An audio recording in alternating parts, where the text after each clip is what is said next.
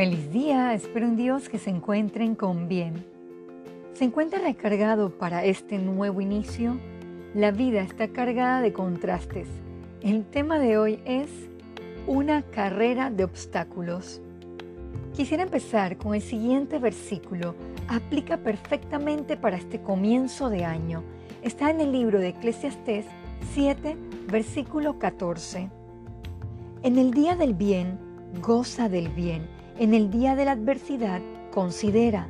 Dios hizo tanto lo uno como lo otro, a fin de que el hombre nada halle después de él. Cada situación que tengamos que enfrentar, tanto las buenas como las malas, nos deben llevar a un punto de reflexión y esto nos debe acercar más y más a Dios, fortaleciendo nuestro hombre interior, o sea, nuestro espíritu. Busquemos 1 de Pedro 5 del 9 al 10, al cual resistid firmes en la fe, sabiendo que los mismos padecimientos se van cumpliendo en vuestros hermanos en todo el mundo.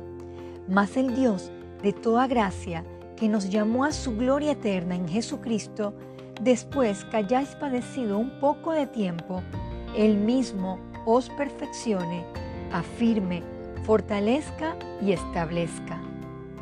Arrancamos los 365 días del 2022, días que tendrán contrastes buenos como otros difíciles. Esto es parte de nuestra vida. ¿Cómo enfrentamos esta carrera de padecimientos llamado la escuela de la vida? Les comento que esto dependerá de su fe espiritual, su fortaleza interna en el Señor. Leamos Efesios 6 del 10 al 11.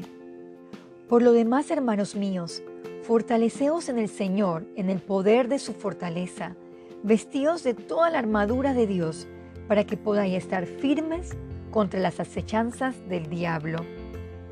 Preparémonos para correr esta nueva carrera de obstáculos sin desmayar.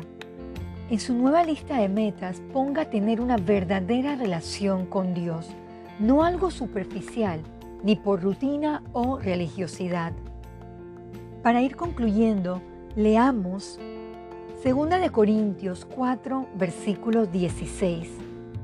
Por tanto, no desmayamos. Antes, aunque este nuestro hombre exterior se va desgastando, el interior, no obstante, se renueva de día en día. Querido oyente, vendrán nuevos desafíos. Solo Dios podrá darle la victoria. Ponga toda su confianza en Él y Él nunca lo abandonará en esta carrera de la vida.